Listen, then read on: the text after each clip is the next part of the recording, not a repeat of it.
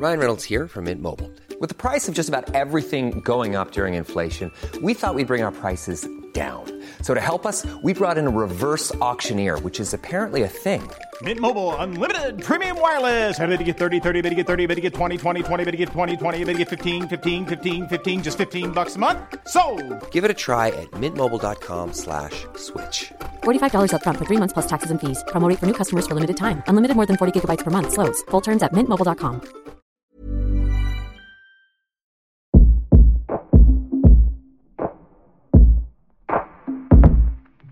En Remotas, contamos las experiencias que han marcado nuestra manera de entendernos como mujeres.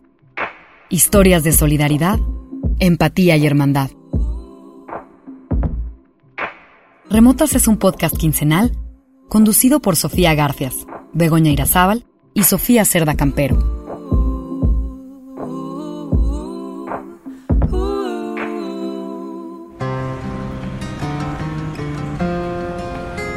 Bienvenidas a esta pausa remota. Soy Sofía Cerda Campero y este pequeño episodio va dedicado al descanso. Antes de comenzar quiero dejar una cosa en claro. Este episodio se cuenta desde un lugar de privilegio, y si bien no escucharán una historia sobre yates, joyas y despilfarres, porque no pertenezco a ese lugar, me parece importante hacer conciencia sobre ello y dejarlo como asterisco.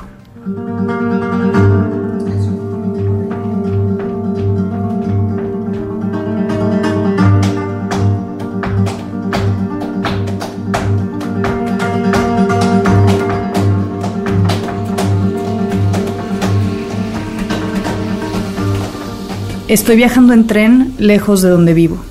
Veo el paisaje desde la ventana, seco y plano. Cuadrículas de tonos marrones, campos de trigo dorado, ramas, la tierra árida, el calor insoportable que se cuela por la ventana para dejar su rastro sobre mi piel. Estamos a 38 grados, es claro. El sudor queda atrapado en mi mascarilla, en mi cara sofocada. Por unos segundos hago trampa y saco la nariz para tomar un poco de aire. Luego regreso a nuestro nuevo estado natural, a la nueva normalidad que nos obliga a continuar protegiéndonos del virus maldito. Me voy con ciertas imágenes grabadas en la mente, escenas de lo que vi los últimos días. Las comadres que caminan del brazo para llegar a la taberna a las once y media de la mañana porque ya empezó la hora del vermut. Las plazas llenas de gente sin importar el calor, niñas y niños jugando a altas horas de la noche, las librerías independientes, el regreso de los teatros, los cines y claro, las campanadas de las iglesias anunciando una hora más. En esta ciudad, una se da cuenta que el tiempo es alargado, que no existe gran diferencia entre una hora y la otra, que vale la pena contemplar aunque sea un poquito, porque no hay prisa. La vida también se encuentra en las pausas. Tomaré el riesgo de sonar como un personaje de The White Lotus y admitiré que vine a Madrid a tomar una pausa, a contemplar, incluso a no hacer nada. La idea del descanso se vende, y yo la compré con mucho esfuerzo. Estoy aquí porque ya no quería pensar más en la operación que me cancelaron, en los dolores crónicos, en el seguro, en el trabajo, en el dinero, en mi familia, en la pandemia, en los problemas de mi país, en los problemas del país en el que vivo, en el éxito, en el ejercicio, en qué voy a comer, en si limpié mi casa o si no estoy cumpliendo la meta de los 30 libros que me prometí leer este año. Carajo, estoy agotada de sentir. Es extraño estar en una ciudad llena de historias sin querer hacer nada que no sé observar. Madrid es una ciudad politizada, activa, gritona. Fue la última ciudad española a la que entraron las tropas de Franco en 1939. De hecho, hay una famosa fotografía donde se ve un cartel colgado cerca de un arco que da a la Plaza Mayor. No pasarán, dice. El fascismo quiere conquistar Madrid. Madrid será la cuna del fascismo. Ahora, más de 80 años después, la politización sigue presente. Se encuentra su rastro sobre los muros antiguos y los aparadores y las ventanas de los bancos. Y sin embargo, a pesar de ser una ciudad con un alto sentido de la justicia, también es una ciudad regida por un ritmo extendido, donde se vale tomarte una cervecita, cañitas les llaman, a las 12 del día, aunque sea lunes, y fumarse un cigarro en una terraza sin la presión de que alguien te escribió un correo hace más de dos horas y aún no le respondiste. El sentido de la inmediatez es otro. Hay quienes confundirán el tomarse el tiempo con la pereza, con la ley del menor esfuerzo. Pero a mí, en cambio, me despierta una curiosidad de vivir otro esquema de productividad. Más bien de replantearme, ¿a qué llamamos productivo y por qué? ¿Productivo es llenar el día de pendientes y palomearlos? ¿Productivo es crear? ¿Productivo es hacer dinero? ¿Productivo es hacer ejercicio? ¿Qué significado tiene esta palabra tan ambigua?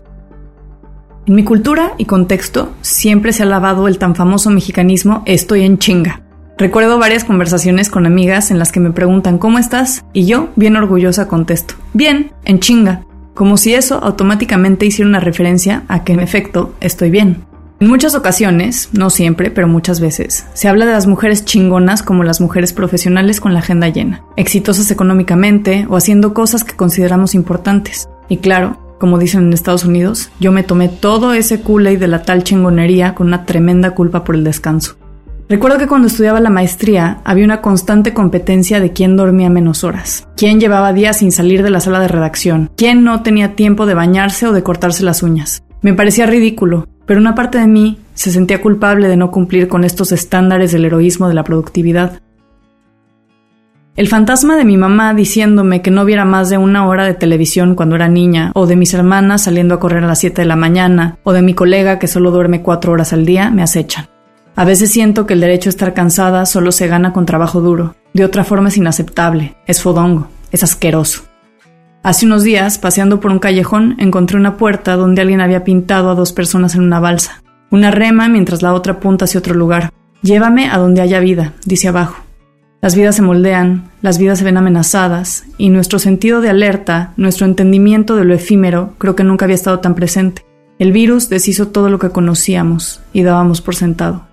A mí me hubiera gustado ver el Madrid de los 80, ese que veo en las primeras películas de Almodóvar, la famosa movida madrileña, la transición a la democracia después de la muerte de Franco, el Madrid punk, el Madrid hedonista, el Madrid de sexo que se liberaba después del trauma de la dictadura, donde las mujeres cambiaban sus grandes faldas y delantales por vestidos entallados de tirantes y calcetines hasta la rodilla. El Madrid del disfrute. Pero me quedé colgadita, Mari. No podía pensar en otra cosa.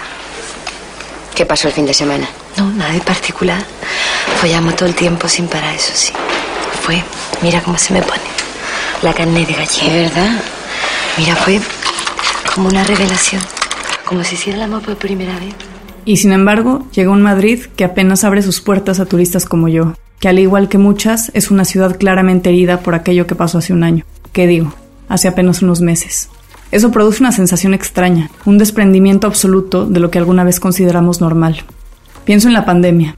La vida ha cobrado otros valores, otras formas. Se ha habitado en espacios que quizás hubiéramos usado con otros propósitos. Durante esos primeros meses de incertidumbre absoluta, yo pasé mucho tiempo en la cama viendo series pendejas vestida con una sudadera gigante y los pants de Andrés.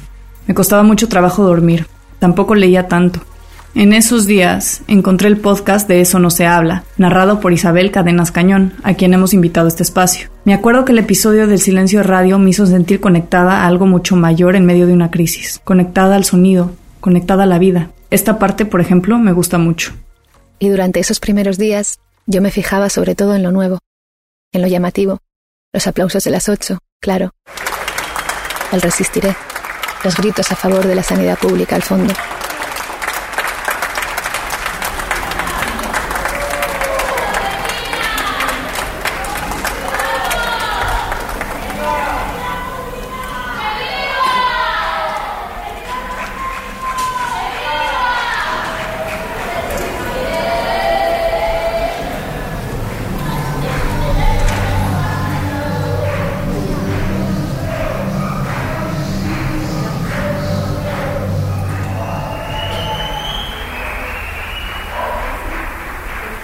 A veces se me olvidaba que había dejado la grabadora en la maceta y me acordaba al día siguiente, cuando se le habían acabado las pilas. La vida útil de mi grabadora se ha resentido bastante durante el confinamiento.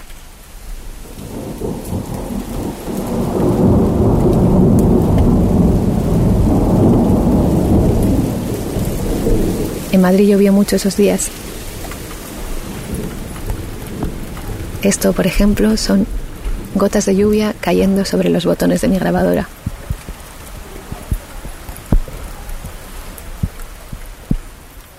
Si yo hubiera puesto una grabadora en esos primeros días de pandemia, esto hubiera quedado grabado.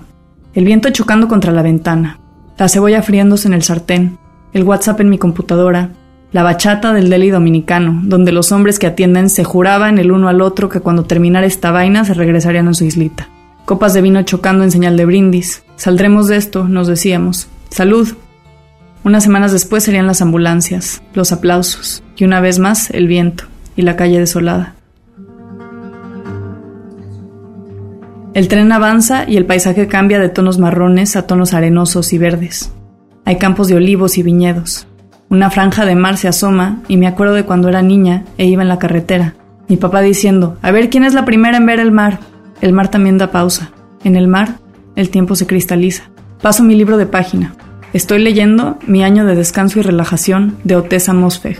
Irónicamente, se trata de una mujer de 26 años cuyo nombre desconozco que tiene una meta fija dedicarse a dormir todo un año bajo las prescripciones médicas de la peor psiquiatra del mundo.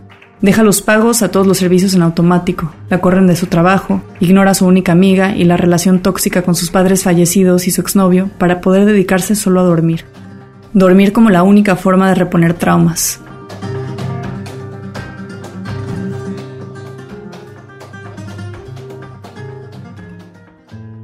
No he decidido si me gusta o lo odio. Cada página me resulta un viaje de ansiedad. No logro empatizar con esta antagónica protagonista tan antipática e irreverente. Pongo esto que acabo de decir en redes y obtengo cerca de 20 respuestas, casi todas de mujeres.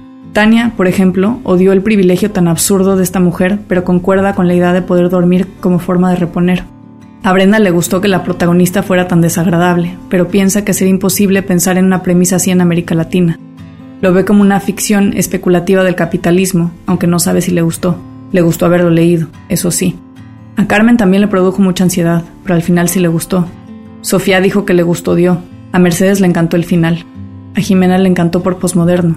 Fátima lo tiene en su lista de futuras lecturas. Mariana también. Todas, sin embargo, sentimos una enorme curiosidad por leer sobre el descanso. Quizás incluso una pequeña y necesaria muerte momentánea. Esto fue lo que me dijo mi amiga y vecina Andrea Arisa, con quien pasé casi todo el tiempo durante la pandemia. A mí mi año de descanso y relajación eh, fue un libro que me gustó mucho.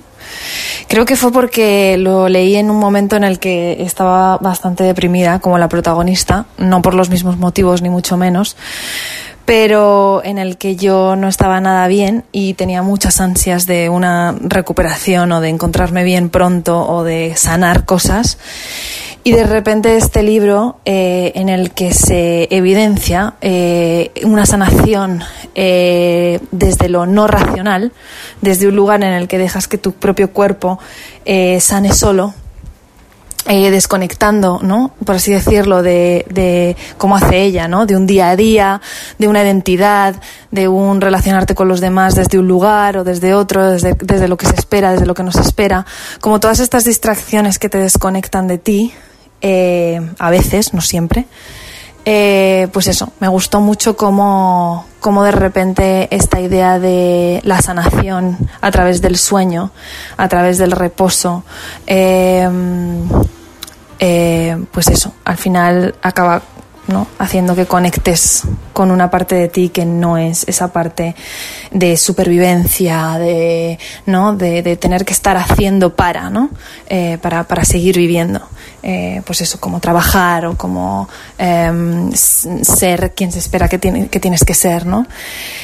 Em, es cierto, que esto lo hemos hablado en algún momento eh, con Sofía, em, que, este libro parte, o sea, la experiencia que tiene ella es desde un lugar de privilegio absoluto. Y es cierto que el descanso em, en nuestras sociedades eh, pues está, está visto como, como eso, ¿no? Incluso está eh, marketizado, ¿no? O sea, mercantilizado como, como, como eso, como, como un privilegio, ¿no?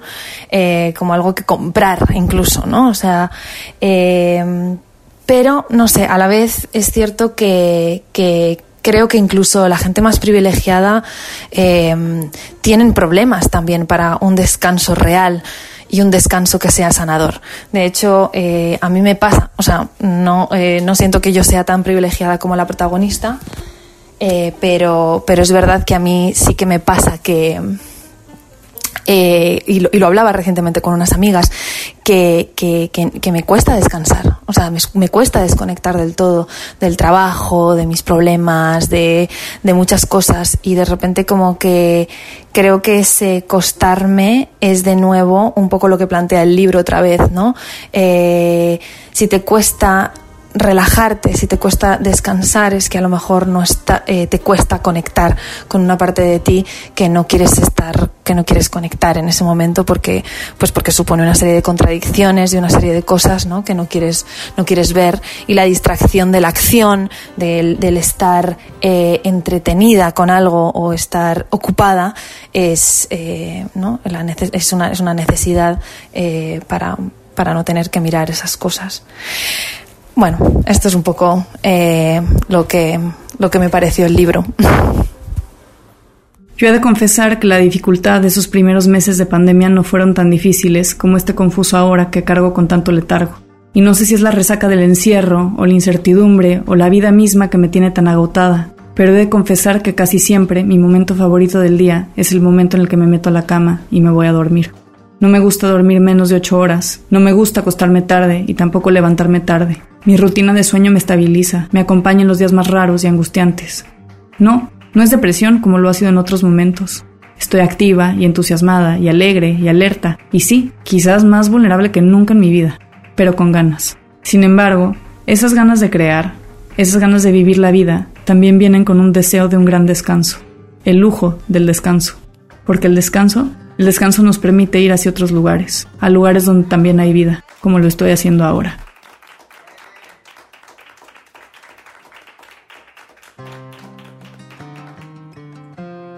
Esta fue la segunda edición de Pausa Remota en Remotas Podcast. Cuando salga este episodio, yo estaré en una sala de recuperación del hospital porque al fin logré la operación que tanto trabajo me ha costado conseguir. Empezaré mis dos semanas de descanso y relajación. Agradezco a Andrea Arisa por los comentarios del libro que tanta liberación y conflicto me causó. También a Juan, Rubén, Sara y Jaime de la Cueva de Lola por dejarme grabar su maravillosa música.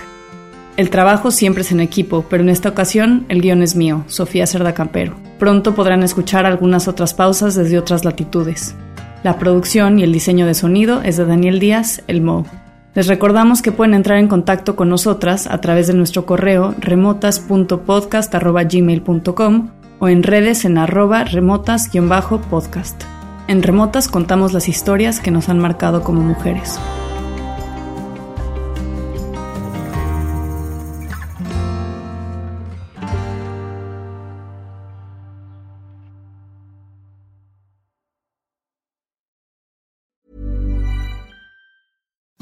Imagine the softest sheets you've ever felt. Now imagine them getting even softer over time. That's what you'll feel with Bowl and Branch's organic cotton sheets. In a recent customer survey, 96% replied that Bowl and Branch sheets get softer with every wash. Start getting your best night's sleep in these sheets that get softer and softer for years to come. Try their sheets with a 30-night guarantee. Plus, get 15% off your first order at bowlandbranch.com. Code BUTTERY. Exclusions apply. See site for details. Hold up. What was that? Boring. No flavor. That was as bad as those leftovers you ate all week. Kiki Palmer here, and it's time to say hello to something fresh and guilt-free. Hello Fresh. Jazz up dinner with pecan-crusted chicken or garlic butter shrimp scampi. Now that's music to my mouth. Hello Fresh. Let's get this dinner party started. Discover all the delicious possibilities at hellofresh.com.